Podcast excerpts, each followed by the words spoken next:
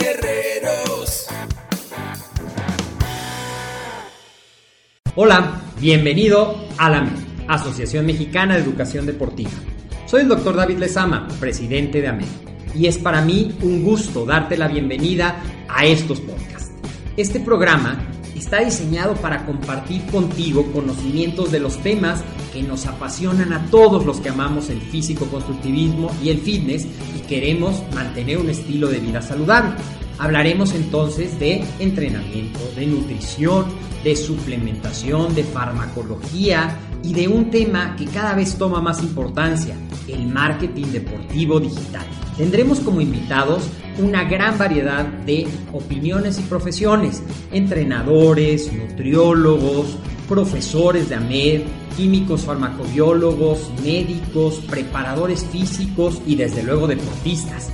Sus historias, consejos y testimonios te ayudarán a aumentar tus conocimientos y desde luego también tu número de entrenos de clientes, haciendo más exitosa y profesional tu profesión de entrenamiento deportivo. También aprenderás técnicas más eficaces del marketing que te ayudarán a monetizar esta profesión. Si quieres saber más de nosotros, visítanos en la casa virtual de la familia Med, www.amedweb.com. Hola, ¿qué tal? Bienvenido a un episodio más de AMED, el deporte, la nutrición y el emprendimiento deportivo más cerca de ti. Seguramente tú has escuchado muchas veces que los azúcares son malos, que los azúcares te pueden enfermar, pero en esta cápsula breve y concisa te quiero decir realmente ¿Cuál es el riesgo? Porque en otras cápsulas te he mencionado que no hay en sí alimentos buenos o alimentos malos, mucho depende de la cantidad y del contexto. Lo que sí es cierto es que los azúcares son una parte de los hidratos de carbono y se pueden dividir ya sea en los monosacáridos, es decir, que tienen una sola molécula como la glucosa, como la galactosa, como la fructosa, o en disacáridos como la lactosa, el azúcar de la, de la mesa, de la leche, perdón, la sacarosa, el azúcar de mesa. Y el problema no está tanto en sí porque probablemente tú estarás pensando, pero es que a final de cuentas tú nos has dicho que todos los azúcares, que nos, todos los carbohidratos que nosotros ingerimos acaban convirtiéndose en glucosa para ser absorbidos y para ser almacenados en la sangre. Y hasta ahí tienes razón.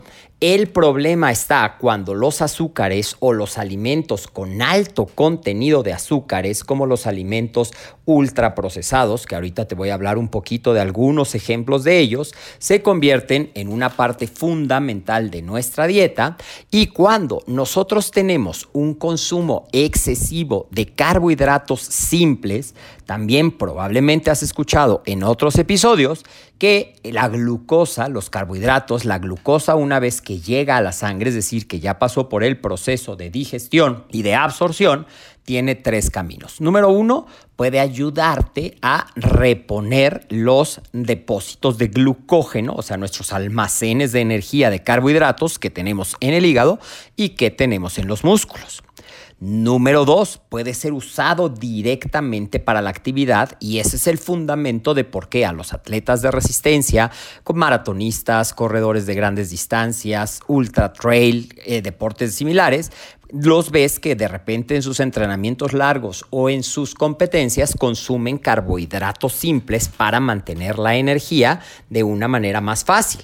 Pero ¿qué pasa si esos depósitos de glucógeno están llenos? ¿Qué pasa si yo no voy a estar en actividad en el momento que tuve esa gran ingesta de carbohidratos simples? Pues el cuerpo los va a guardar, los va a guardar para cuando los necesite y los va a guardar convirtiéndolos en triglicéridos y almacenándolos en el cuerpo en forma de grasa. Te decía que los alimentos altamente procesados, como los dulces, los refrescos azucarados, las eh, jugos, las mermeladas, los helados, los pasteles, las masitas, los jugos en sobre, los alimentos ultra procesados, toda esa panadería que viene en paquetitos, tiene una gran cantidad de azúcares. Y ese consumo de azúcares en exceso, que desgraciadamente los alimentos ultraprocesados se van metiendo cada vez más y más y más en la dieta de los mexicanos y de todos los latinoamericanos, pues puede ser un factor de riesgo para la obesidad que es perjudicial para la salud. Y en otras cápsulas te he hablado que la obesidad ya está considerada como una enfermedad crónico-degenerativa y que a su vez la obesidad aumenta el riesgo de otras enfermedades como enfermedades cardíacas, como puede ser altos niveles de triglicéridos, altos niveles de colesterol, puede ser aumento de la presión arterial, disminución del colesterol de alta densidad y eso me va a dar un mayor riesgo de aterosclerosis, de enfermedades del corazón y de otras cosas. También el exceso de azúcares en la dieta puede provocarnos el aumento de la resistencia a la insulina, es decir, el cuerpo o las células del cuerpo ya no van a poder aprovechar efectivamente la insulina y se puede convertir en diabetes, que es una enfermedad crónica que aparece cuando el páncreas ya no produce suficiente insulina o cuando el organismo no aprovecha eficazmente la insulina que produce, es decir, la resistencia a la insulina. El consumo elevado de azúcares, como puede ser de repente tú se te hace muy fácil y te compras un refresco y te dicen en el cine que si te lo hacen más grande por un peso y dices sí y acabas consumiendo, ahorita te voy a decir las cantidades, pero te puedes estar consumiendo 25 cucharaditas de azúcar que desde luego tu cuerpo no va a aprovechar las va a almacenar en forma de grasa y puede estar atrás de mucha de la etiología, es decir, de las causas de las enfermedades crónico-degenerativas. ¿Qué otra cosa pueden hacer caries dentales? Porque el consumo excesivo de azúcares va a fomentar que cambie el pH de la boca, que se formen ácidos y que vayan atacando la superficie de los dientes, ¿ok? Así es que son malos, son malos en exceso. Puedes comer de vez en cuando, sí, pero siempre equilibrados con el plan calórico que debe estar ajustado, como ya te lo he dicho en otros episodios, en cantidad y calidad. Ahora, cuánto azúcar contienen algunos de los alimentos que probablemente son los más comunes. Los refrescos azucarados, en general vamos a hablar de los refrescos azucarados. Un vaso de 200 mililitros en promedio contiene 5 cucharaditas de azúcar, es decir, 25 gramos de azúcar. Un litro, o sea, serían 5 vasos de 200 mililitros, tiene 25 cucharaditas de azúcar. Un cuarto de kilo, 250 gramos de azúcar. Ya cuando lo ves de esa manera dices, wow, no había pensado nunca. Y lo mismo pasa con los jugos envasados que vienen endulzados. Un vaso en promedio contiene 5 cucharaditas de azúcar. Un litro, 250 gramos de azúcar. Los cereales azucarados, que está bien, los podrías comer de vez en cuando tres cuartos de taza, 30 gramos, que es más o menos la porción que se declara en la gran mayoría de ellos, contiene 5 cucharaditas de azúcar, 25 gramos. Hay gente que dice, es que entonces por eso yo tomo bebidas deportivas, como puede ser Gatorade, como puede ser Electrolyte. En promedio, un vaso de 200 mililitros contiene dos cucharaditas de azúcar. Recuerda que esas son bebidas deportivas que están diseñadas, aparte de tener este azúcar para la energía, están diseñadas para reponer electrolitos y un poco de carbohidratos durante la actividad física. No son para que tomes como agua de uso.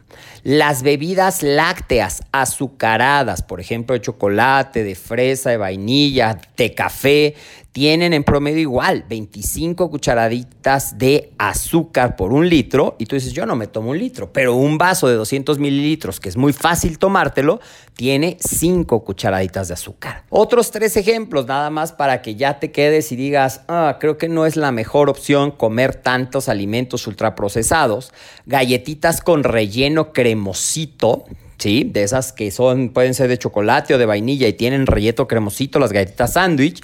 En promedio, tres unidades que son 30 gramos van a contener 5 cucharaditas de azúcar. Una bola de helado promedio contiene 4 cucharaditas de azúcar, 20 gramos. Un chocolate de 40 gramos en promedio va a contener entre 6 y 8 cucharaditas de azúcar. Así es que, como ves, si le vas sumando y sumando y sumando, Ahí está la razón por la cual el consumo de azúcares no es recomendado y ahorita solamente me centré en la cantidad de azúcar total, pero se ha demostrado que el azúcar dentro de tu cuerpo, además del exceso de calorías, causa eh, procesos inflamatorios, puede causar degeneración prematura del sistema nervioso, puede causar muchos daños que pueden ser la causa de estas enfermedades crónico-degenerativas. Así es que, más que asustarte, lo que quiero dejarte es con recomendaciones para que tú vayas poco a poco ordenando tu alimentación y algo muy importante, trabajes en los niños, sea en tus hijos, en tus sobrinos, en tus alumnos, en inculcarles hábitos saludables porque es mucho más fácil aprenderlos en la infancia que establecerlos en una vida adulta cuando ya está muy, muy, muy establecida esa compensación emocional que nos dan estos alimentos. Poco a poco ir consumiendo menos golosinas, empezar a sustituirlo por elecciones más saludables, ir disminuyendo la cantidad de refrescos, a lo mejor empezar sustituyéndolos por versiones dietéticas, pero el fin es que al final puedas sustituirlo por agua, que es el mejor hidratante natural. Y si de vez en cuando los comes, está bien, pero que no se conviertan en un alimento que esté presente en cada una de tus comidas para que lo puedas hacer. Otro ejemplo, puedes preferir jugos naturales a jugos procesados con azúcares añadidas, puedes añadir frutas a la alimentación como postre en lugar de eso, puedes utilizar edulcorantes no nutritivos como el Splenda, como el Stevia, como el Fruit Monk en tu café o en el té. Y estas son algunas recomendaciones, seguramente tú puedes ir encontrando cuáles son las mejores para ti. Déjamelo en los comentarios, cuéntame qué es lo que más trabajo te cuesta de dejar estos alimentos ultraprocesados, que aparte, independientemente del azúcar, también traen sal, también trae grasa y son altamente adictivos. Es decir, como decía el anuncio de papitas de hace muchos años, a que no puedes comer solo uno, están diseñados para que quieras comer más y más por la cascada de neurotransmisores del bienestar que desatan en ti. Muy interesante todo este tema, pero el día de hoy hoy lo dejaremos con esta reflexión. Disminuye el consumo de azúcares y reconoce en tu dieta dónde estás incluyendo azúcares que no te están aportando valor nutritivo, pero sí están sumando a tus calorías. Soy el doctor David Lezama. Esto ha sido un episodio más de AMED, el deporte, la nutrición y el emprendimiento deportivo más cerca de ti.